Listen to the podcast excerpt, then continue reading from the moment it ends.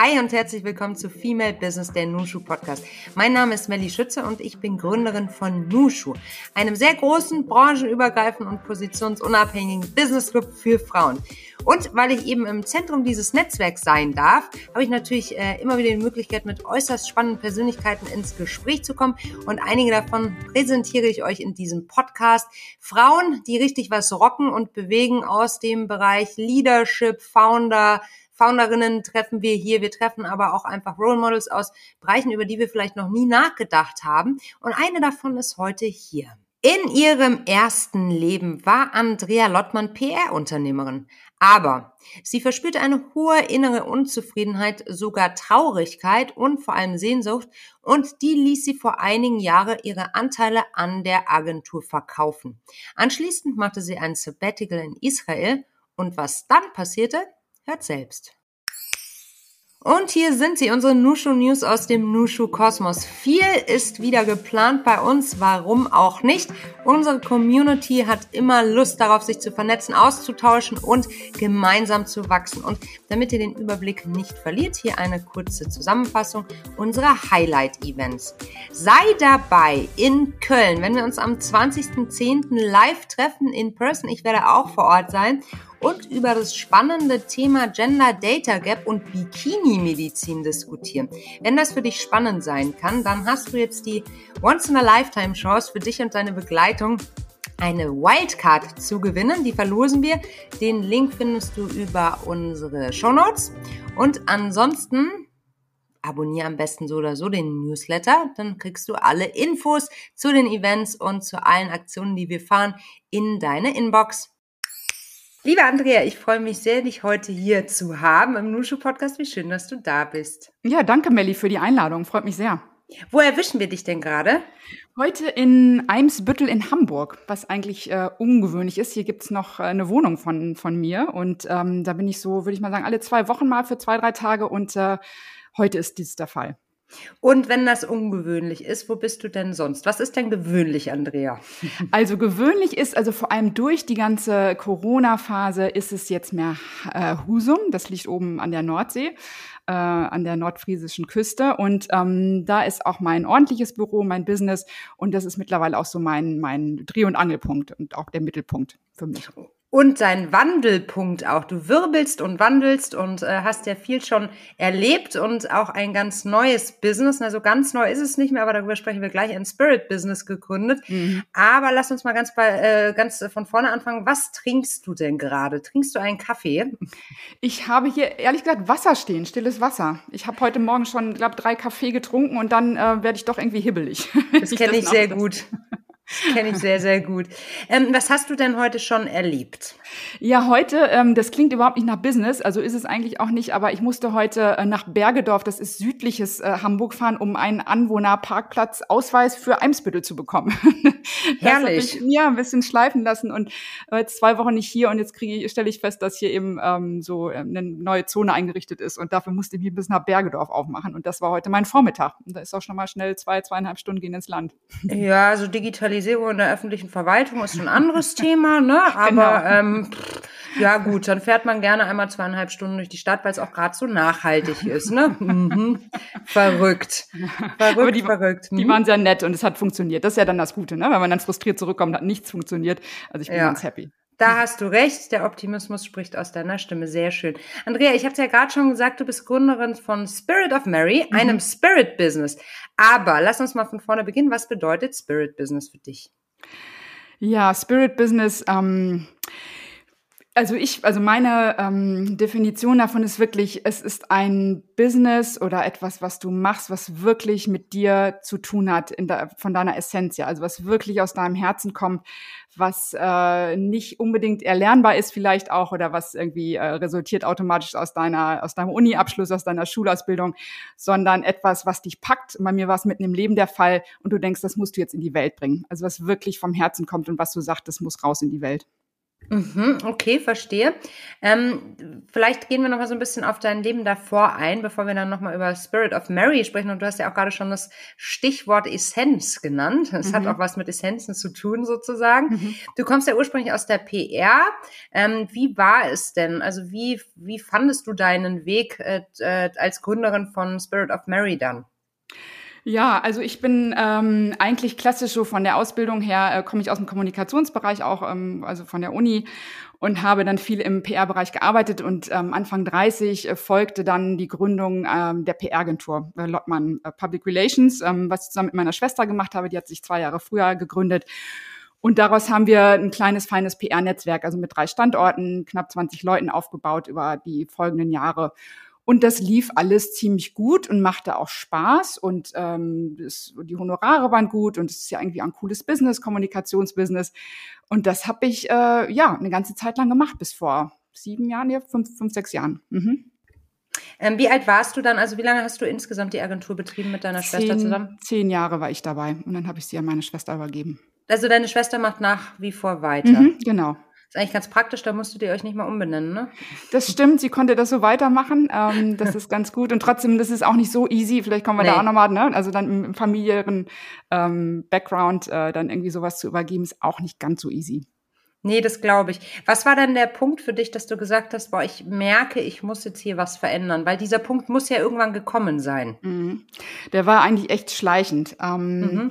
Also es war so, dass irgendwie, das kam eine zunehmende Unzufriedenheit, eine ähm, gewisse Traurigkeit kam auch dazu. Mhm. Es war, ich guckte auf mein Business, was eigentlich nach außen hin florierte, weil äh, stimmte alles, die Honorare, die Kunden, Prestige und auch so das Geld und Wohnung und Auto. Irgendwie man, man guckte, glaube ich, so drauf äh, und auch viele Leute ähm, extern sozusagen. Mhm. Alles lief. Und hm. trotzdem dachte ich, was macht mich denn so unzufrieden? Was ist denn da? Mhm. Und ich merkte so, ich fühlte mich nicht mehr ähm, verbunden und angeschlossen und der Spaß war wirklich weg. Also echt die Freude an meiner Arbeit, weil es ist dann so, dann hast du da ähm, ein gewisses Netzwerk aufgebaut und hast Mitarbeiter, und das kennst du selber, du hast eine Struktur, die will natürlich auch, ähm, da müssen natürlich auch dann irgendwie die Gelder stimmen, die Honorare. Und ähm, ja, also da geht's dann nicht immer nur um Spaß, sondern auch um halt so ein Apparat am Laufen zu halten. Ne? Mhm. Ja, Spaß finde ich auch immer so ein bisschen schwer greifbar und ich mhm. überlege auch immer viel, ob diese ganze Diskussion um Spaß bei der Arbeit nicht auch irgendwie ein bisschen doll geworden ist. Mhm. Ich meine, ursprünglich haben wir mal gearbeitet, um Geld zu verdienen, und das tun wir auch heute noch. Und es ist natürlich wichtig, dass wir das, was wir tun, also mögen irgendwie. Mhm. Aber die Frage, die ich mir immer stelle, ist, ist, ob Spaß so der richtige Begriff ist. Was ich viel interessanter finde an der Stelle, ist dieser Begriff der Verbundenheit, den du gerade genannt mhm. hast. Was bedeutet für dich, nicht mehr verbunden gewesen zu sein? Mhm. Wenn ich ähm, Aufgaben übernehmen musste oder wenn ich etwas tun musste, was äh, sich für mich einfach nicht mehr stimmig anfühlte, weil ich dachte, ich mache das jetzt, das hat nicht mehr elementar mit mir zu tun, mit meinem, ich spreche mal dann von Worten wie Herz oder Seele. Es, ja. es hatte nicht mehr so mit, mit mir zu tun, sondern es ging einfach darum, jetzt dieses Geschäft, was ich gut gelernt habe, was ich auch beherrscht habe, einfach zu machen. Aber es war nicht mehr dieses, es resonierte nicht mehr mir. Vielleicht ist es, vielleicht kann ich es mit Resonanz irgendwie ähm, äh, übersetzen. Mhm. Aber es war ja nicht der Grad der Wirksamkeit. Ne? Also du warst ja wirksam, aber hat es vielleicht nicht mehr persönlich genug mit dir zu tun? Mit dir als Mensch, Andrea? Ja, ähm, ich hatte zum, ich glaube, das lag auch so ein bisschen an der ähm, an der Branche dann, die mir mhm. dann so ein bisschen auf den Keks auch ging, weil PR ist natürlich auch Du gibst dich mit deiner Person, mit deinen Fähigkeiten, also jetzt bei mir, aber auch mit meinem Team, du gibst dich ja immer hin sozusagen für deinen Kunden. Ne? Und da ja. können natürlich dann auch Produkte kommen. Wir haben viel im Food-Bereich gearbeitet und auch tolle Kunden. Das soll jetzt auch gar nicht undankbar klingen, aber wenn dann irgendwie das fünfte Bier oder der dritte Käse kommt und äh, mhm. äh, das heißt so, jetzt machen sie den aber groß und bringen sie den groß in die Presse. Mhm. Und das ist so dann irgendwann, hm, wo ist jetzt da der Sinn? Ne? Also mhm. ähm, das war jetzt natürlich nicht bei allen Kunden so, aber man merkte natürlich, äh, dass da, da gab es natürlich auch viele Brot- und Buttergeschäft natürlich auch. Ne? Mhm. Ne? Klar, man ist ja dann auch eben, wie du schon gerade gesagt hast, äh, in der Verpflichtung, ne, mhm. so ein Apparat am Laufen zu halten, der sich vielleicht dann auch ein Teil irgendwie, ja, sehr verselbstständigt hat, weil Wachstum ist ja was Tolles, mhm. aber das muss man dann auch irgendwie managen können, ne, mhm. und muss es ja auch leiden mögen. Ähm, so diese, diese Beschäftigung damit, dass dir das fehlt, wie lange hat das gedauert? Weil das ist ja ein furchtbar anstrengender Prozess, in dem mhm. du dann mhm. warst, oder? Ich würde mal sagen, das fing so schleichend auch schon so nach, also wie gesagt, zehn Jahre habe ich das insgesamt gemacht, die Selbstständigkeit.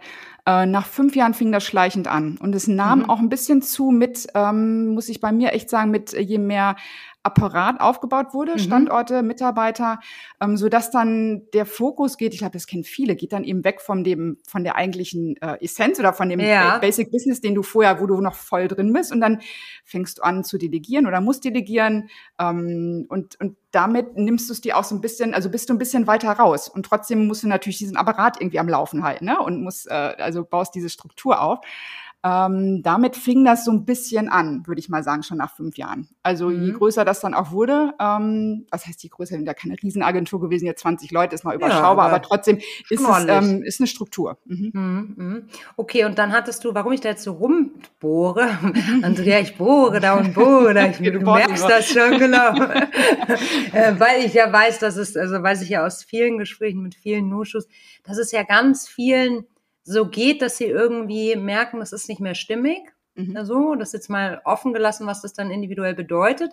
Aber irgendwie fühlt sich nicht mehr stimmig an. Und dann setzt eben dieser Prozess des Haderns, des Überlegens, des Schauen, was man für Möglichkeiten hat. Ähm, äh, also der beginnt dann. Und der kann sich ja ewig ziehen. So, ne? mhm. ne? Und es gibt ja manchmal so Momente, wo man in der Früh aufwacht. Ich weiß nicht, ob du das auch kennst. Mir passiert das ab und an, dass ich in der Früh aufwache und wenn ich so eine Fragestellung hatte im Vorfeld, dann habe ich die Lösung dann weiß mhm. ich einfach so mhm. aus dem Bauch raus, ich stehe in der Früh auf und weiß, so jetzt mache ich es genau so. Mhm. Und dann brauche ich auch nicht mehr hadern. Und es ist so entlastend. Mhm. Und ich würde gerne so ein bisschen nachvollziehen können oder verstehen ähm, wollen, wie dein Weg dann wirklich bis zur Entscheidung war. Also wenn du fünf Jahre lang auch wirklich so dieses Bauchgefühl hattest, mhm. du hast sicherlich weiter einen Top-Job gemacht und mhm. warst ambitioniert und bist da jeden Tag, hast da dein Bestes gegeben und Vollgas. Ähm, aber wie bist du dann zu einem Entschluss gekommen? Der Leidensdruck wurde, wurde höher, würde ich mal sagen, mhm. weil diese Phase oder dieser Impact an ähm, Unzufriedenheit, diesem Gefühl nicht mehr richtig mit dir verbunden zu sein oder die, dass diese Arbeit und ich nicht mehr so im Einklang standen. Ähm, Traurigkeit, die hochkam. Also es war wirklich, ich kann es jetzt heute so sagen, ich spreche eben gerne von Seele, also hat meine Seele echt gesprochen und so dieses langsam mhm. auf die Spur gesetzt, du musst was ändern. Nur das mhm. Thema ist, warum es auch so lange, also es klingt ja jetzt auch total lang, es war ja auch nicht jeden Tag so, oh, wie furchtbar ist das? Nein, das nein, überhaupt nein, nein. Es ging wirklich diese, diese Stimme, die immer wieder und dieses Gefühl, was immer wieder hochkam, ähm, das, das war so kontinuierlich. Ne? Mhm. Und mhm. ähm, dann wurde einfach der Leidensdruck wurde größer. Man, anders kann ich es nicht sagen. Und dann äh, muss man irgendwann eine Entscheidung treffen, weil dann wurde ich Anfang, das war Anfang 40, ich dachte, wenn du es jetzt nicht machst, mhm. ähm, da, dann äh, machst du es nicht mehr dann ist man auch ganz schnell 50 und dann ist man ganz genau. schnell 60 und dann rentiert sich genau. auch gar nicht mehr. Genau. Ne? genau. Und zudem war noch so, also wenn im Außen eben alles läuft, also das war auch noch, mhm. das wollte ich zum Thema Hadern nochmal sagen, weil ähm, alle anderen machen es ja fest an. Du hast einen tollen Job, ne? Du hast schöne ja, Wohnung, Auto, äh, Ehe stimmt, so irgendwie alles mhm. cool. Und dazu kam meine Schwester, die auch eine, eine super PR-Frau ist und die mhm. liebt den Job bis heute, mhm. also so und brennt dafür. Und je mehr ich sah, sie brannte und sagte, Mensch, Andrea, wieso macht denn dir das keinen Spaß mehr richtig?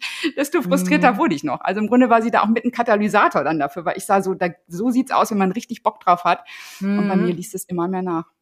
Ja, ganz schwierige Geschichte dann auch unter Schwestern, ne? Mhm. Da so den Abgleich zu finden und dann auch so dieses Thema äh, zu gehen, ne? Mhm. Und äh, vielleicht dann auch für die andere Seite verlassen zu werden, ne? Mhm. Ähm, puh, das stelle ich mir wirklich intensiv vor. Mhm. Ähm, ohne da jetzt äh, indiskret sein zu wollen, ähm, vielleicht könntest du, gibt es aus dieser Phase noch irgendwie so, jetzt würde man als Influencer würde jetzt sagen, drei äh, Key Learnings oder sowas, mhm. ähm, die du mit unseren äh, Hörerinnen teilen möchtest. Also wenn man sich in so einer Phase des Wandels befindet und irgendwie noch nicht so genau weiß, wie, aber weiß irgendwie, das ist es nicht mehr. Was würdest du jetzt so aus deiner Erfahrung auch und auch vielleicht rückblickend aus der Reflexion heraus ja, ich ähm, kann einfach, ich glaube so, ich, ich nenne es immer so, es gibt so einen schönen Spruch, dieses, es gibt kein richtiges Leben im Falschen. Und das habe ich mhm. aber ganz oft, weil ich eben immer dachte, es ist doch nach außen alles super. Und wieso kann ich es denn nicht gut finden? Und weil das Neue eben noch nicht da war, ich habe immer, glaube ich, so lange auch gewartet, so es muss doch jetzt was Neues kommen, dann weiß ich, was es ist, dann kann ich das andere loslassen. Aha. Und ich glaube, das ist vielleicht, ich würde sagen, das ist das Key Learning. Drei kriege ich, glaube ich, gar nicht hin, aber ich würde sagen, mhm. das ist das Learning. Manchmal muss man Sachen loslassen, um das Neue zu finden, auch wenn das Neue noch nicht da ist. Und mhm. ähm, da haben mir viele im Außen auch abgeraten, sagen, Andrea, das ist doch jetzt totaler Quatsch, jetzt da äh, einen Cut zu ziehen. Du hast alles, ähm, bevor du noch nichts Neues hast. Und das hat, glaube ich, ganz lange dazu ge geführt, dass ich ja gehadert habe. Und mhm. da würde ich Learning sagen, nee, man muss manchmal auch einfach eins loslassen, um das neu zu finden. Mhm. Ist es denn eigentlich so gewesen, dass du dann einen Radikalschnitt gemacht hast? Also sofort raus oder hast du erstmal gesagt, hm, Sabbatical, ein längerer Urlaub, so in die Richtung? Wie war das? Wir haben es dann wirklich, also radikal im Sinne von wirklich Agenturverkauf, also meine, mhm. meine Anteile an meine Schwester ähm, mhm. verkauft damals. Das war so, dann Kundenmitarbeiter äh, informiert darüber und dann war es so, also meine Intention war damals schon Sabbatical. Jetzt mache ich, also mhm. jetzt bin ich raus da, jetzt wie fange ich das an? Und dann habe ich mich wieder, also das ist wieder Hadern, also mein Leben hat ganz viel auch mit Hadern zu tun. ähm, und dann habe ich äh, mich davon abhalten lassen und habe zu schnell, das sage ich heute auch, das war nochmal ein kleiner Umweg, eine Chefredaktion angenommen. Ähm, mhm. Weil ich dachte, irgendwie hat mein Kopf das dann zurechtgedreht. Das war ein tolles Angebot von einem Food-Magazin, äh, mhm. Business-Magazin mit tollen Kongressen und, und international. Und ich dachte, da ist es super. Also irgendwie habe ich mir so schön geredet und meine Schwester fand es gut, meine Umfeld sagt, ja, Andreas, so jetzt die Krönung von einem, das ist doch super irgendwie. Und das habe ich gemacht. Und nach einem Jahr oder irgendwie innerhalb, also ich kriegte ganz schnell mit, das war eine Position in Frankfurt, es war nicht meins. Ich wusste es mhm. von Anfang an, hatte mit Mobbing plötzlich zu tun, Themen, mit denen ich nie früher zu tun hatte. Mhm. Und ich bekam eine Thrombose.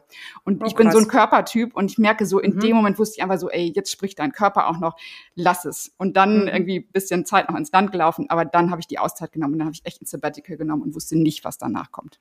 Und wie ging es dann weiter? Du hast dein Sabbatical genommen. Wie lang war das?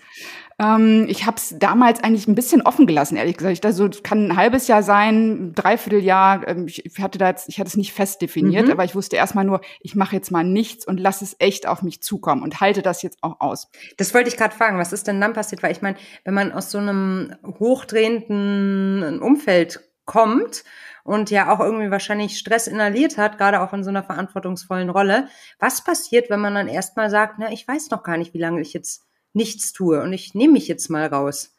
Das Ging war das leicht von der Hand oder war das die größte nicht. Challenge ever? War, ja, das, das glaube ich echt, nicht. Ne? Das war die größte. Also es war echt die größte Challenge weil, ähm, wie gesagt, mein Umfeld, meine Schwester, mein, mein Mann auch Selbstunternehmer, 350 Mitarbeiter und der auch sehr, so, so sehr ich ihn liebe, aber da tickt der anders. Ja, und ich muss da jetzt was Neues haben und es muss mhm. da irgendwie so. Und ich hatte das nicht. Und ich musste so einfach, nee, ich musste mir treu bleiben. Das war wirklich, mhm. das war eine totale Challenge. Absolut. Und auch eben die Phase, die dann folgte mit dem Sabbatical der Reise, auf die, auf die wir gleich mhm. bestimmt nochmal zu sprechen kommen. Aber du hast keine Visitenkarte, du hast mhm. keinen coolen Titel, du hast kein fancy Büro, du hast keine Mitarbeiter. Mhm. Also dieses ganze Beruf an, was, was so lange so nach außen eine Definition war oder was ja. so einfach war, sich darüber zu definieren, fiel weg in dem Moment. Und äh, man, ich hatte noch nicht die neue Antwort und ich war noch nicht so cool, dieses so, hey, ganz klar, jetzt mache ich ein Sabbatical und dann, nee, das ist, äh, hatte ich mit zu tun, hatte ich echt mit zu mhm. tun. Mhm. Und wie, wie hast du dich dann strukturiert? Also Hast ich habe strukturiert. Also ich habe am Anfang, ja. wie gesagt, da habe ich dann diese ähm, gesagt, wie, wie fange ich das jetzt an, so ein Sabbatical? Mhm. Und dann äh, habe ich echt ein Ticket gebucht und weil das war sehr intuitiv äh, nach Israel, also nach Tel mhm. Aviv ein Ticket und habe äh, eine drei, das war gar nicht lang, jetzt drei Wochen Reise, aber die habe ich alleine gemacht, ein mhm. Auto gebucht und ähm, bin so, hatte dann eben vor, so Tel Aviv, Jerusalem, Haifa, äh, Totes Meer, so einmal durchs Land zu reisen. Und damit wollte ich beginnen, weil Israel hat interessanterweise immer getriggert, habe ich nie gemacht, hat sich nie ergeben und mhm. damit bin ich gestartet. Ne? Und dann begann die andere Reise sozusagen. ja, dann begann die Reise zu mir, ehrlich gesagt, mit ja. diesem Ticket. Intuitiv gekauft. Äh, und ich saß im Flieger und da fing es dann so an, weil ich habe meinem Mann vorher noch so kokettiert äh, gesagt, äh, ich glaube, es ergibt sich was in Israel. Ich hatte echt so das Gefühl, irgendwas, irgendwas kommt, aber ich konnte es natürlich nicht festmachen. Und da meinte aber mein Mann weiß so, man sowas, ja. ja. Irgendwas ist und also jetzt macht die mal keinen Stress. Da war dann sehr äh, beruhigend. Ähm, ja. Aber ich saß im Flieger und hatte hatte mich eine Zeit lang vorher immer mit äh, mit äh, der weiblichen Figur Maria Magdalena beschäftigt aus verschiedenen Gründen. Die hatte sehr viel mit dem Thema Weiblichkeit zu tun und in die weibliche Kraft kommen. Also diese Themen haben mhm. mich damals auch umgetrieben. Und ich sitze im Flieger und lese ein Buch über, über sie. Ähm, eigentlich spielte das in Südfrankreich. Und dann steht aber in diesem Buch in einem Nebensatz, wenn Sie jemals nach äh, Israel fliegen, äh, müssen Sie unbedingt in einem Shop in Jerusalem ein ganz besonderes Öl kaufen.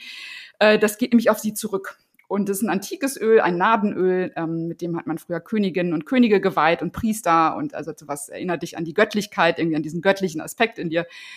Und dann dachte ich, ist jetzt krass, ha? liest ein Buch über Südfrankreich, ja, witzig. ja, aber echt. Und ich krieg einmal Gänsehaut. Äh, krieg ich jetzt auch? Ja, oh Gott, war ja. wirklich, war echt special. Und ähm, mhm. ich habe es aber dann echt, ich dachte, ich merk's mir. Ich habe es dann wirklich vergessen, weil ich erst in Tel Aviv gestartet bin. und fünf, sechs Tage später aber in Jerusalem war. Und dann komme ich echt im, ähm, im christlichen Viertel aus einer Kirche raus und stehe dann wirklich just vor diesem Laden. Also das hatte ich mir gemerkt das irgendwie dachte, so viele Hinweise kann es ja gar nicht geben, ist ja verrückt. Und dann ich da rein und das habt ihr dieses Öl und äh, ja, so fing das an. Ich habe dieses Öl probiert, also das ist nicht zum nicht zum Einreiben und nicht zum Essen, also kein kein Foodartikel, sondern ein ein würde ich mal sagen, beides ein Körperöl, ähm, Duftöl. Und das habe ich gerochen. Das war wirklich ganz dezent. Ich weiß heute noch so den kleinen Finger an dieses Ölfläschchen äh, gehalten und äh, ich war völlig blitzverliebt. Ich kann es nicht anders sagen. Es war einfach so dieses Wusch, dieses Gefühl, zu Hause sein, zu Hause in mir sein, angekommen sein. So kann ich es einfach. Das war damals dieser Flash, der wirklich in Jerusalem ähm, da in diesem Laden stattfand. Ja, und du hast daraus ein eigenes Produkt gemacht, mhm. nämlich Spirit of Mary. Mhm. Ähm, und das ist bisher auch schon zu mir gekommen. Es steht nämlich jetzt hier neben mir. Ah, ich mach's noch mal auf, genau. Eine sehr, sehr schöne Flasche. Ja, es ist jetzt so gemein, dass es ein Podcast ist. Irgendwann sollte es vielleicht mal so einen Hörcast geben, äh, so einen Riechcast geben oder so. Aber wenn ich es jetzt einmal beschreiben darf, mhm. für alle, ja, die gerne. uns, oh Gott, das mhm. ist, das ist sehr schwierig zu beschreiben. Mhm. Es ist ein sehr warmer Duft. Mhm er ist ähm, tatsächlich, als ich es das erste Mal geöffnet habe, ähm, habe ich auch noch nie gerochen. Mhm. Es ist kein moderner Duft, also es hat überhaupt nicht leichtes oder so, mhm. aber er ist einfach warm, er strahlt Wärme für mich aus. Mhm. Mhm. Trifft es das ungefähr? Ja, also mit deinem Erleben ist ja sehr individuell auch, ne? Absolut. Das war so, also es war dieser Duft und mhm. ähm, dieses, ja, da, bei mir ging einfach im Kopf wirklich was auf. Es war mhm. dieses tief Ankommen, bei mir hat etwas echt ganz tief getriggert. Mhm. Ankommen bei dir, in mir, äh, im Herzen sein und wirklich so zu Hause sein. Das war, das war mhm. der Duft, den er, den dieses Öl losgetreten hat bei mir oder äh, aufgemacht hat. So ist, glaube ich, schöner. Ja, ich schnupper hier auch nochmal kann das total nachvollziehen. Du bist also in diesem Laden gewesen, hast gerochen und dann hast du gesagt, ich mache da jetzt was draus. Oder wie war das? Nö, das wäre schön.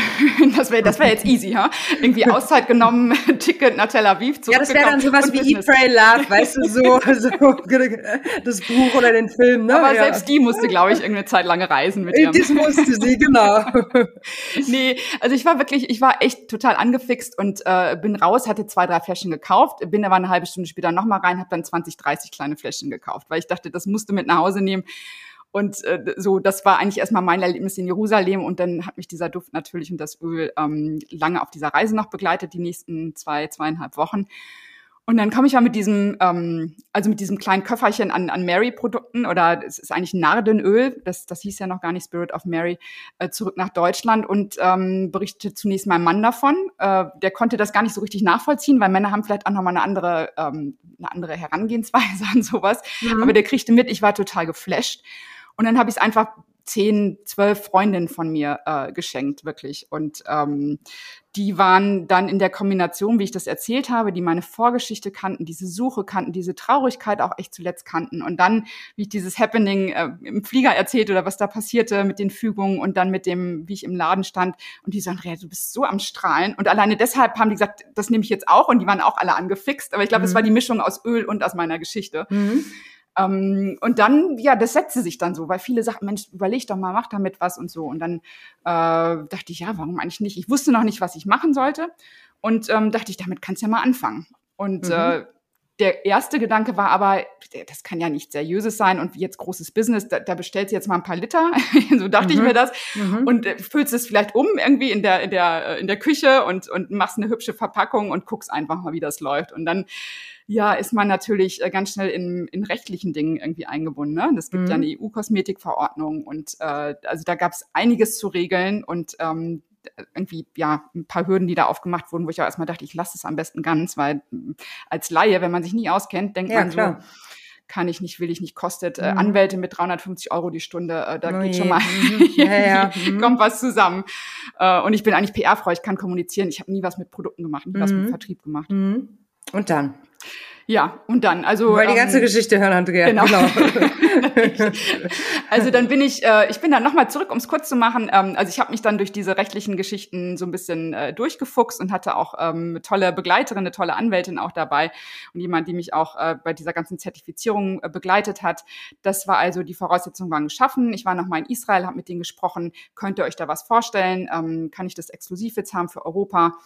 Und ähm, so die, die Grundvoraussetzungen standen dann alle und dann, ähm, ja, bin ich angefangen. Das wäre so schön, aber es hat wirklich ungelungen, glaube ich, anderthalb, ja, fast zwei Jahre gedauert von mhm. dem Moment, wo ich das Öl gefunden habe, bis hin, dass die Website spiritofmary.com stand, weil rechtlich, klar, das war ein Thema. Dann das zweite, äh, die zweite Hürde war, ähm, wie drücke ich mich überhaupt aus? Weil, ich habe gerade schon mal den Namen fallen lassen, äh, Maria Magdalena, äh, Israel, äh, äh, Bibel kommt dann ganz schnell hoch, dann kommt Jesus Christus hoch, äh, so, dann machen natürlich, fallen ganz viele, äh, ja, ganz viele oder Augen rollen dann auch ganz schnell, ne? Oder Leute sagen, ich habe mit Bibel nichts am Hut, ich habe mit diesen ganzen kirchlichen Sachen nichts am Hut. Und das war mir natürlich ein Anliegen, das rauszunehmen, weil mhm. in diesem Produkt das eben nicht stecken sollte, beziehungsweise das war nicht mein Ansehen. Es ist kein kirchliches Produkt, kein religiöses Produkt, sondern es geht wirklich um diesen Grundgedanken, so ähm, dich mit deiner weiblichen Kraft in Verbindung zu setzen, mit, dein, mit deinem Herzen, also mit dir verbunden zu sein, würde ich mal sagen. Das ist die Grund, äh, Grundgeschichte.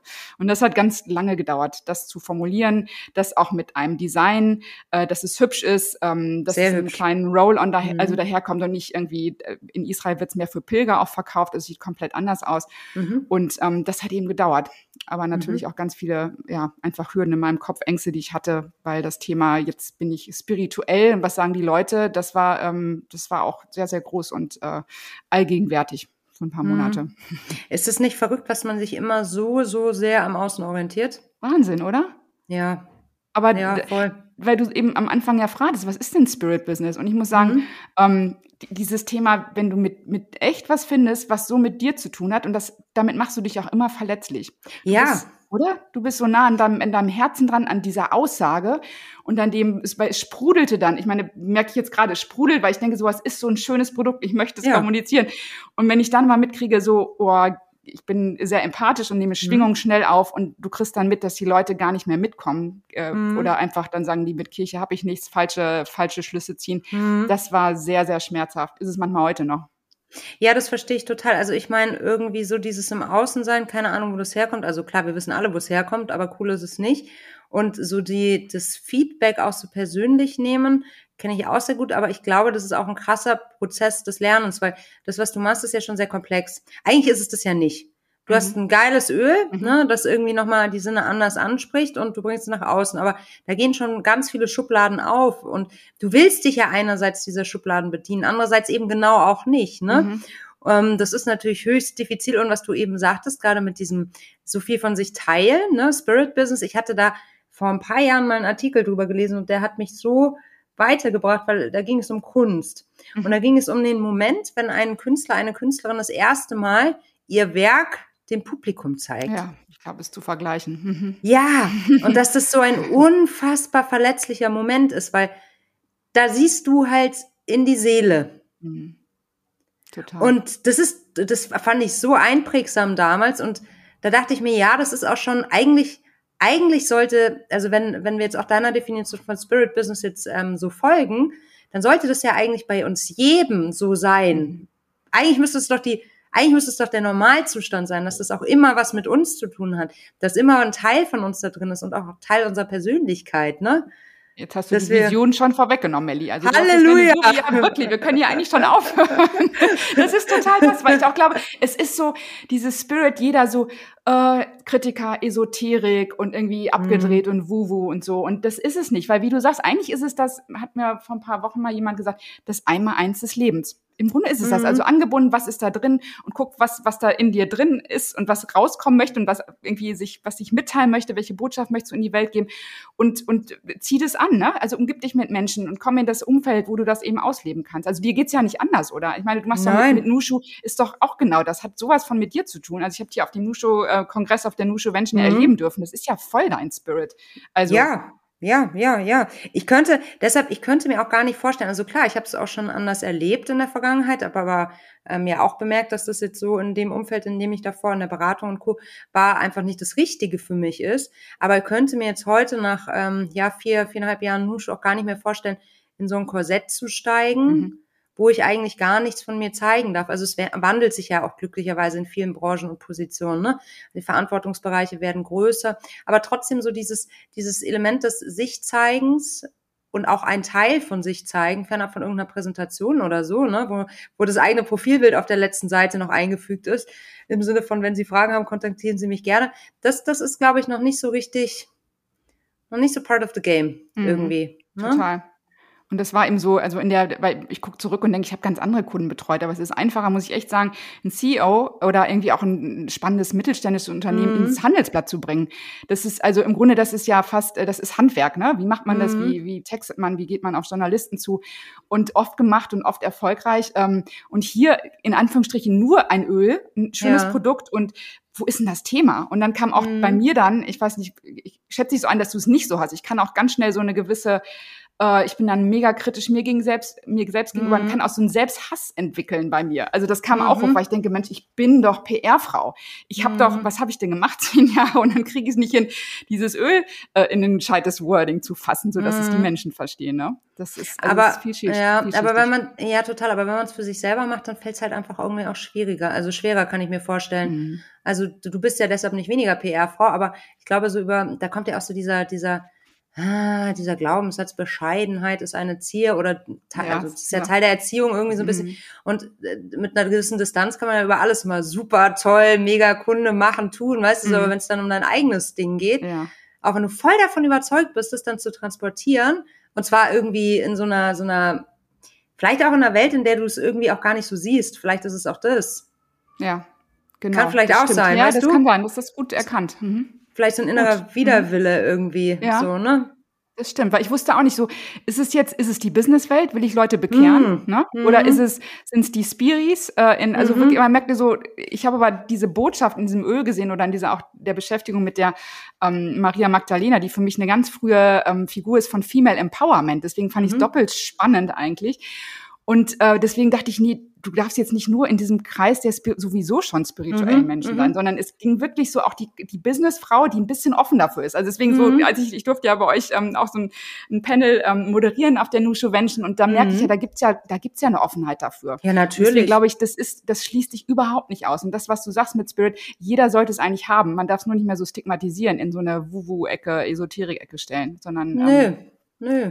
Es kann ja auch Teil von uns sein oder es mhm. ist ja wahrscheinlich Teil, was wir und wir haben es halt vielleicht lange unterdrückt oder es mhm. war nicht professionell oder was auch immer, ne? Und natürlich muss man wie bei allen Sachen auch genau hinschauen, ne? Aber das ist ja überall im Leben so. Mhm. Ähm, kannst du uns mal so ein bisschen noch zu zwei Sachen abholen? A, wo stehst du heute mhm. ähm, im Unternehmen? Und B, Maria Magdalena. Das mhm. ist aber vielleicht, das ist ja auch nochmal ganz spannend, da nochmal so aus deiner Expertise heraus zu erfahren, wer war diese Frau? Mhm. Dann, weil wir gerade beim Öl sind, setze ich vielleicht mhm. mal ganz kurz noch bei Maria Magdalena an. Ähm, also ich bin katholisch erzogen worden. Ich weiß nicht, bist du aus der katholischen Kirche, nee, Melli, oder? Ich bin, ich bin einfach komplett Wildwuchs Ohne. aufgewachsen. genau. wenn ich den Unterricht, genau, wenn ich, wenn ich irgendwie, es gab, manchmal gab es so coole Ausflüge in evangelisch, dann bin ich, da, ich war auf so einem Dorfkinder, äh, Dorfschule, ja. die ersten paar Jahre und dann bin ich da mitgegangen und wenn es bei der äh, anderen Teil der Klasse äh, dann spannender war, dann bin ich halt da hingegangen. So, das, das gab, es gab nicht Ethik, genau, Ethik gab's nicht bei uns auf dem Land in Bayern. genau.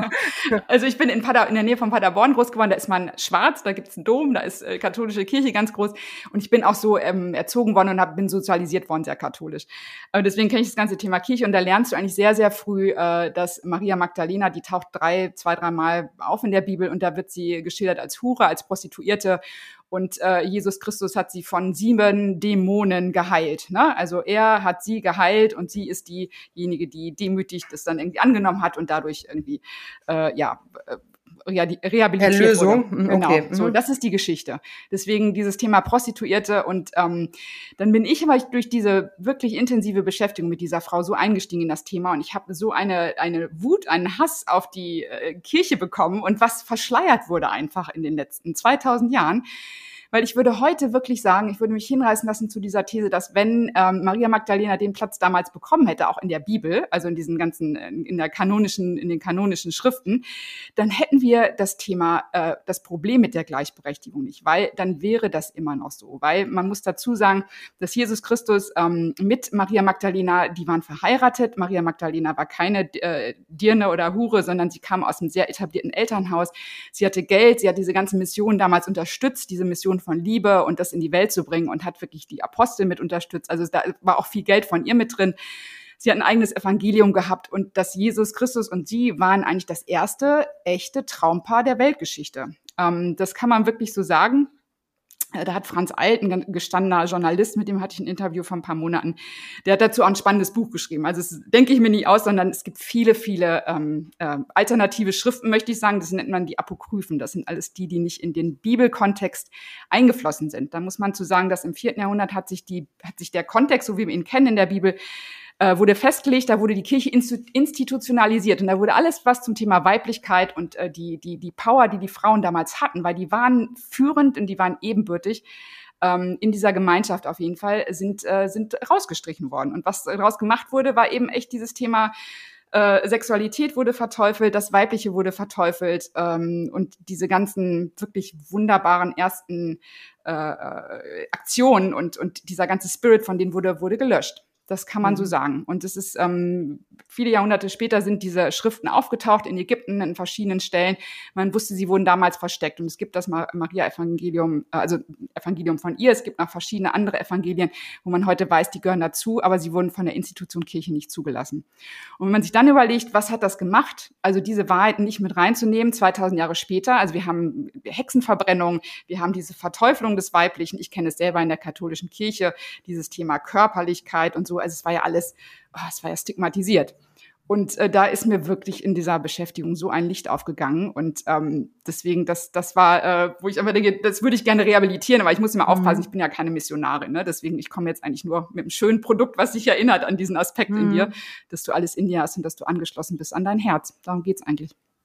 Schöne Message. Kannst du uns noch einmal den Titel des Buches nennen? Klingt alles höchst spannend und vielleicht, ähm, der Winter steht ja bevor, vielleicht äh, findet es noch Platz auf dem Nachtkästchen. Hast ja. du den Titel gerade parat? Dann verlinken wir es euch einmal in den Ich glaube, das Buch, was echt, was sich echt lohnt, weil das ist mhm. auch, ähm, das ist eben auch nicht zu spirituell oder sowas, mhm. obwohl es von einer Theologin ist, ist von Megan Waterson, das ist eine ähm, Amerikanerin, es gibt leider nicht im Deutschen.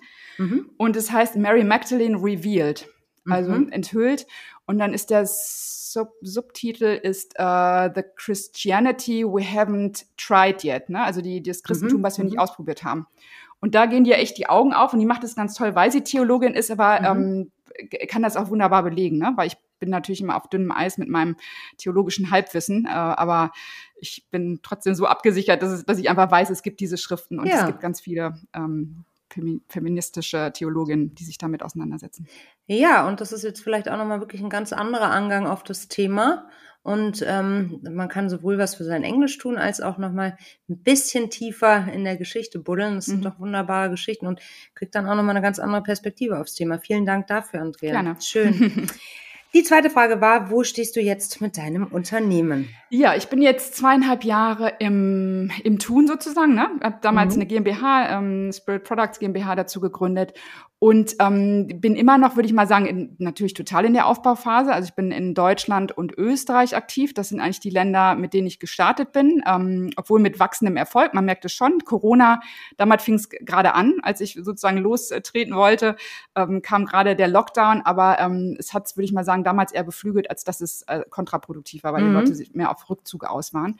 Und jetzt gerade, ähm, ist ganz spannend, hat sich ähm, eine Frau aus UK, mit der ich im Gespräch bin oder eigentlich auch handelseinig bin, die für UK die, den Vertrieb gerne Exklusivrechte haben möchte, ähm, die aus dem, spannenderweise aus dem Beauty-Bereich kommt, wirklich eine Hardcore-Sales-Frau ist, mhm. aber seit vielen Jahren alle möglichen Heiler-Ausbildungen macht und auf diesem, auf diesem Pfad jetzt wandelt. Und da kommt natürlich beides zusammen. Ich kann von der auch viel lernen, weil ich natürlich nicht aus diesem klassischen Business komme. Ähm, und deswegen ist UK jetzt so der nächste Markt. Aber es ist ähm, viel Endverbraucher, aber in dem gerade im letzten Jahr viel ähm, auch Handel zunimmt, die dann kommen. Oder also von bis, es sind irgendwie manchmal esoterische Buchhandlungen. Es ist aber auch Niche Beauty, was eine Tochter von Douglas ist zum Beispiel. Mhm. Ähm, es sind auch Klostershops. Also es ist so sehr, sehr ähm, schon ja unterschiedlich einfach. Ne? Mega gut. Mhm. Glückwunsch, Andrea. Also es geht voran. Das ist doch voran. das Wichtigste. Mhm. Super cool. Also man kriegt euch also online und ähm, wenn man die Augen offen hält, äh, vielleicht mal in einem Klostershop.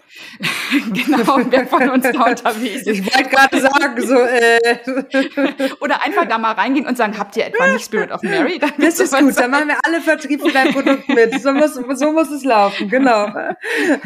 nee, sag mal, also in erster Linie auf eurer Website dann. Genau, spiritofmary.com und äh, ja, das ist cool. Mhm. Cool, cool, cool.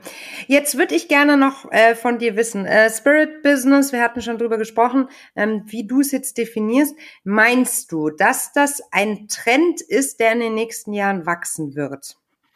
Ich glaube, er ist schon total dabei. Ich glaube, es ist nur das Thema des Wordings. Ne? Einige sagen Soul Business dazu, andere machen sich einfach auf den Weg und gucken, was möchten sie denn wirklich ausdrücken, ne? ohne dass sie diesen Begriff jetzt Spirit Business in den, in den mhm. Mund nehmen würden. Ich glaube, da gibt's ganz viele. Also ich merke das, wo ich äh, mich wirklich auf diese neuen Pfade eingelassen habe, treffe ich so viele Frauen, die das auch machen. Sind natürlich in der Regel wirklich auch äh, Solopreneure, ähm, mhm. die jetzt natürlich dann so vielleicht mal dann Assistentin-Job rausgeben oder mit, mit, äh, mit virtuellen Assistentinnen mhm. zusammenarbeiten. Mhm. Also sehr, die Struktur ist eine andere. Das ist so die, die ich jetzt so kennenlerne. Aber es gibt natürlich auch, ich meine, Laura Marlina Seiler hat's vorgemacht, ein, mhm. Millionenbusiness daraus gemacht. Ähm, also das ist natürlich durchaus auch möglich. Aber ich glaube, das ist, das ist äh, der Weg. Ich glaube, es werden mehr und mehr Leute da aufwachen, in Anführungsstrichen, und sagen so, ich möchte das machen, wo ich richtig für brenne. Mhm. Ähm, jetzt mal kurze Frage, Laura Marina Seiler. Mhm. Sie ist dann auch für dich, ähm, das ist für dich auch Spirit Business. Also die hat aus dem Thema Spiritualität ein Business gemacht. Mhm. Lass es mich mhm. so sagen. Vielleicht ist das jetzt, ich glaube, anhand mhm. meiner Erklärung ähm, ist es jetzt auch so, weil ich glaube, sie kommt, mhm. ursprünglich kommt sie genau, also das war ihr Antrieb. Sie ist ja sehr früh mhm. mit einem einfachen Podcast, hat einfach ins Mikro gesprochen. Genau. Und deswegen, glaube ich, der Kern ist entstanden. Sie war eben ganz früh dabei und hatte dann auch die Vision und ich würde mal sagen, sie hatte auch ein Spirit-Business draus mhm. gemacht, aber ein echtes Business auch, ne? Ja, also ja, ja, bemerkenswert. Ja. Absolut bemerkenswert. Mhm. Ähm, mal kurze Frage, ähm, so Begriffsdefinition, das ist jetzt ein bisschen später, aber fällt mir gerade ein. Ähm, die Abgrenzung zwischen Purpose mhm. und Spirit-Business, hast mhm. du da eine Antwort drauf? Ich sage mal ganz kokett, eigentlich ist so äh, Spirit äh, der, der nächste Purpose, ne? The next Purpose, weil Purpose, mhm. ich kann es auch nur sagen, es ist so ein bisschen fast totgelaufen. Jeder spricht über Purpose und äh, äh, dass es immer überall implementiert ist, kann ich auch noch nicht sehen. Also es gibt da ganz, mhm. also ist ja ein ganzer Geschäftszweig auch drauf entstanden, ne? Agenturen, die ja. sich darum kümmern, diesen Purpose zu definieren, aber hilft oft auch noch nicht, es wirklich in die, in die in die Köpfe zwar schon, aber dann wirklich in die Umsetzung zu bringen. Ähm, und diese Spirit setzt, würde ich mal sagen, ein bisschen früher an, weil es geht auch drum beim Gründer anzufangen natürlich. Also wenn der das lebt wirklich ähm, und dann geht damit gleich auch einher, dass er eine andere Führungsqualitäten äh, entwickelt, glaube ich, oder auch sein, sein, sein, sein Unternehmen vielleicht auch ein bisschen anders sieht und das eben auch in den anderen fördert. Aber ich glaube, da geht es ganz viel drum, jeder, der mit sich selber im Reinen ist und das lebt, ähm, der, der, der ist auch in diesem in diesem Spirit-Business unterwegs mhm. und ist einfach erfolgreich. Und ich glaube, dass der das dann auch bei anderen gerne ermöglicht und, und mhm. auch ähm, ja, dementsprechend mhm. dann so eine Struktur aufbaut. Würdest du also sagen, jedes Unternehmen könnte, könnte zu einem Spirit-Business werden? Also bestehende hm, Fragezeichen. Ich glaube, ähm, ich hatte gestern mit jemandem von E.ON und sagt irgendwie so und so viel mhm. tausend Mitarbeiter, denke ich so, oh, Fragezeichen. Ich, mhm. ich sehe da immer so, wie sage ich mal, meine alte Struktur, wenn ich das so angucke, so 15 Mitarbeiter, 20, so wo man es noch halbwegs irgendwie dran dran ist, ne, nah genug dran ist. Ähm, Riesenstrukturen, ich kann es nicht sagen. Wenn man es vielleicht völlig neu denkt und neu aufbaut, ja. Aber ich glaube, bestehende Unternehmen umzudrehen, äh, ich glaube, das ist nicht ohne, weil mhm also mhm. mehrere tausend, ähm, ich, ich wüsste nicht, äh, ich wäre nicht der Typ dazu. Ich glaube, mhm. das, äh, mhm. das bedarf.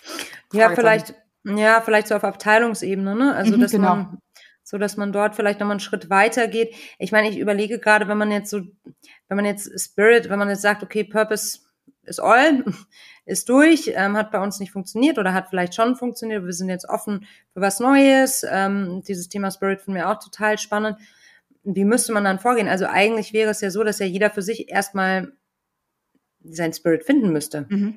Das ist, ich würde sagen, das ist echt die Voraussetzung.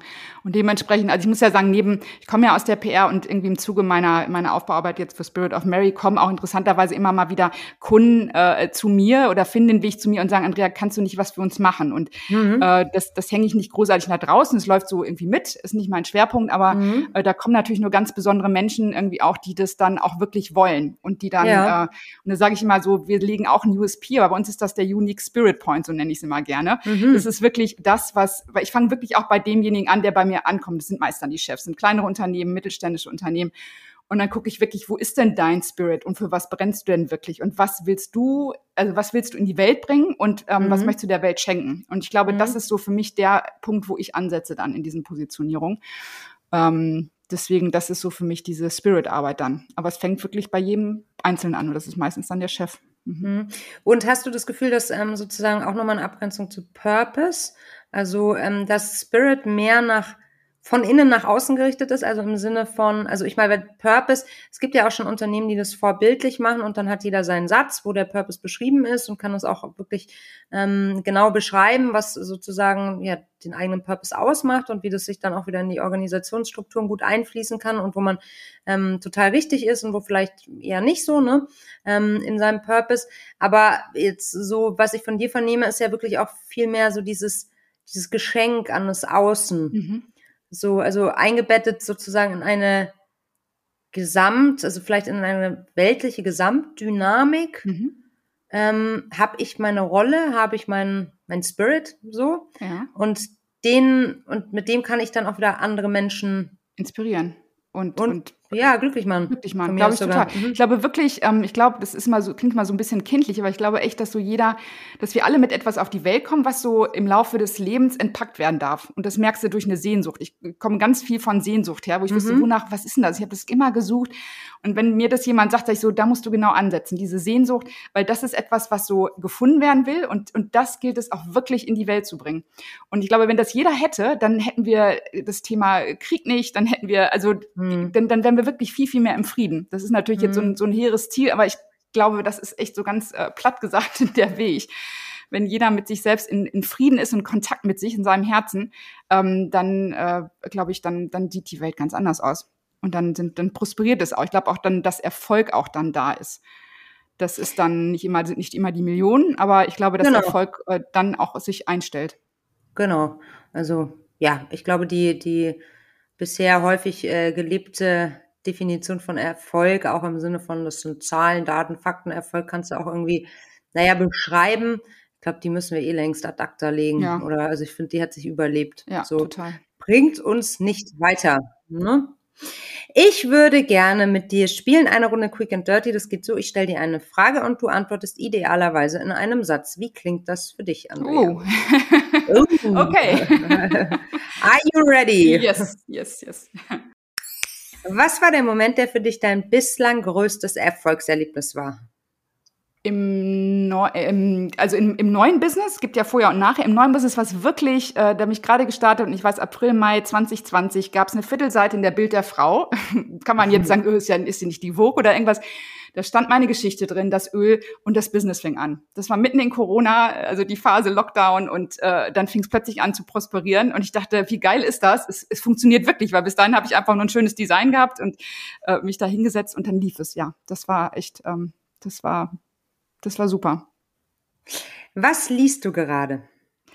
Äh, kann ich sogar genau sagen. Ähm, und zwar beschäftige ich mich gerade mit Human Design, weil ich mich auf ein Interview mit jemandem vorbereite. Du bist aus Sternenstaub gemacht von Stefanie Löber. Empfehlenswert? Um ja, also ich, ich habe das mal interessanterweise am Anfang gemacht, als ich mich ähm, auf wirklich Spirit Business eingelassen habe mhm. und habe mal so ein Design, Human Design ähm, Sheet von mir erstellen lassen. Mhm. Und äh, da zeugte damals auch alles dafür, dass ich das machen sollte. Das war mit so einer Entscheidungshilfe. Mhm. Ja, ich habe das auch mal ähm, äh, machen lassen. Ich fand es irgendwie so, ich habe mich, glaube ich, aber nicht intensiv damit auseinandergesetzt. Ich, es sind sehr viele Fragezeichen äh, offen geblieben. Was bei, bist du denn für ein Typ? Weißt du es noch? Ah, nee, das ist dieser, wie heißt der nochmal? MD? Nee, was gibt's da? Manifestierender. Ja, ich, äh, ich, irgendwie so MD oder irgendwie sowas, weiß ich nicht, oder MG oder sowas. Mhm. Manifesting Generator, genau. ich weiß es nicht mehr mhm. genau. Mhm. Ja, genau. Nee, also doch, da, da er, er kann, äh, also erkannt habe ich mich da schon, aber ähm, so wie es mir erklärt wurde, ist das ja so eine Mischung aus Kabbalah, ähm, Astrologie, schieß mich tot, also und dann einmal so durchgemischt und dann kommt was raus und mir kam es ein bisschen sehr amerikanisch vor. Mhm. Weißt du, wie ich meine? Ja. Aber vielleicht auch falscher Eindruck. Nö, also wie gesagt, ich freue mich auf das Interview ja. jetzt und damals die Dame, die das gemacht hat, das war nochmal so eine Unter- oder nochmal so eine ganz spezielle äh, Seite von Human Design. Ja. Die hat das exzellent gemacht und der hat damals wirklich auch mich wirklich richtig gut erkannt. Äh, cool. Äh, Dinge, die ich noch nicht von mir wusste, deswegen damals gut. Ja, auch ein spannendes Thema, aber mhm. so oder so. Was ist dein persönlicher Kraftort? Oh, bei uns echt an der Nordsee. Hätte ich ja nie gedacht. Ich habe ja vorher nee. gesagt, aus Provinz irgendwie. Es ist echt der Deich, ist die Nordsee. St. Peter-Ording liebe ich. Das ist zwar auch Schön. eine halbe Stunde von uns, aber ich, ich finde es mega. Ganz schön unten. Was war die größte Herausforderung in deiner Karriere in den letzten sechs Monaten? Das Thema Kommunikation nach außen. Nach wie vor Instagram ist ein großes mhm. Thema bei mir. Ähm, und das hat auch nichts damit zu tun, Agentur dran zu setzen, einfach machen, sondern weil es eben so persönlich ist. Und an diesem mhm. Wording feile ich bis heute noch. Mhm. Wer hat dich in deiner Karriere bisher am meisten unterstützt? Meine Schwestern, meine größere Schwester mit der Agentur, meine kleinere Schwester auf der neuen Ebene und zwei mhm. tolle Freundinnen. Welche Situation in deiner Karriere würdest du heute anders angehen als damals? Hm. Heute anders als damals. Ja, ich bin es ja neu angegangen, ne? Also mhm. irgendwie, ich, ich habe es ja komplett anders gemacht. Echt auf, mehr aufs. Herz hören, mehr auf die Sehnsucht mhm. hören. Mhm. Was war dein größtes Learning in den letzten zwei Jahren? Hm, dass ich nicht immer alles glauben darf, was mein Kopf sagt. Also mhm. so ein bisschen dieses. Und äh, dass es dann würde ich mal sagen, auch immer, also wenn eine Angst da ist und eine Verwundbarkeit, dass das eigentlich immer der Weg auch ist. Also, dass man da nicht ausweichen darf oder dass ich da nicht ausweichen darf, sondern genau da, auch gerade da, wenn es dann nochmal wehtut und unbequem wird und verwundbar, ähm, ist es eigentlich genau dann der Weg beim Spirit mhm. Business. Mhm, mhm. Wenn du eine Sache auf der Welt sofort ändern könntest, welche wäre das? Oh, das Schulsystem. Ich glaube, mhm. also das kann ich bei mir selber sagen, weil ich so auch auf Kopf geeicht wurde und mhm. auf Leistung und, und auf äh, Pleasing und äh, also irgendwie, da, ich glaube heute, wenn heute eine Schule sich kümmern würde, auf Intuition zu setzen und, und diese, diese Skills auch wirklich zu fördern, von denen wir wissen, dass sie helfen, auch im Business, ähm, die Welt sieht anders aus. Wie ist deine Definition von Feminismus und bist du Feministin?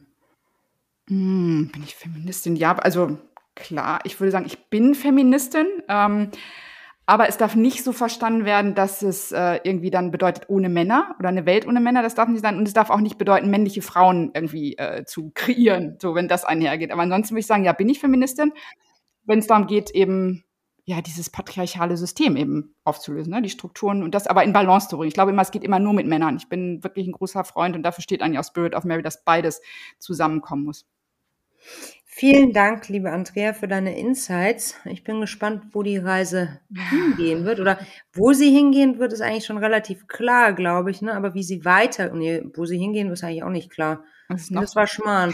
eigentlich noch alles offen. Also ich meine, die GmbH heißt ja schon, die GmbH heißt ja schon mal Spirit Products. Kann ja auch durchaus sein, dass da noch mehr kommt. Das stimmt. Kann aber auch mhm. sein, dass du einfach sagst, nö, ich habe hier mein Herzensprodukt und das ist auch völlig in Ordnung. Das andere hatte ich schon, ne? Mhm. Das schneller, höher, weiter und ähm, bin gespannt, welchen Weg du für dich wählen wirst. Sagen ja. wir so. Wir werden uns bestimmt nochmal begegnen, Melli. Ganz sicher. Ganz sicher. Vielen Dank, Andrea, für deine ich sag Zeit. Danke. Vielen Dank für das tolle Gespräch. Vielen Dank. Ich danke dir fürs Zuhören. Das war Female Business, der Nusche Podcast für diese Woche.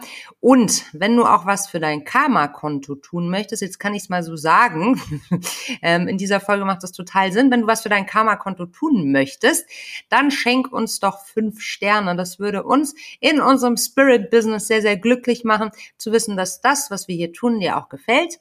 Ansonsten freuen wir uns wie immer über euer reges Feedback. Vielen Dank auch für euer vielfältiges Lob und auch eure Vorschläge. Da könnt ihr euch immer gerne an uns wenden, per E-Mail einfach an podcast.teamnushu.de. Ich bin Melli, Melli Schütze, Gründerin von Nushu und wenn auch du für mehr Weiblichkeit in der Wirtschaft einstehen möchtest, dann kannst du das bei uns als Mitglied in Team Nushu jeden Tag mit voller Power machen. Also so oder so, wir freuen uns darauf, von dir zu hören. Ansonsten hörst du uns am besten in der nächsten Woche wieder.